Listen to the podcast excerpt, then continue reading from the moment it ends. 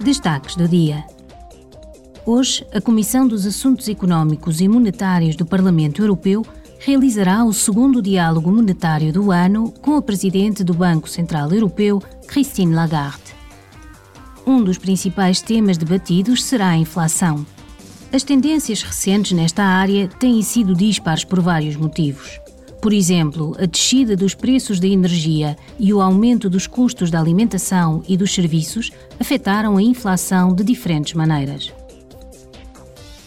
Durante a última sessão plenária, o Parlamento aprovou um plano para fornecer mais munições à Ucrânia. A ação europeia de apoio à produção de munições também visa ajudar os Estados-membros a reabastecer os seus arsenais.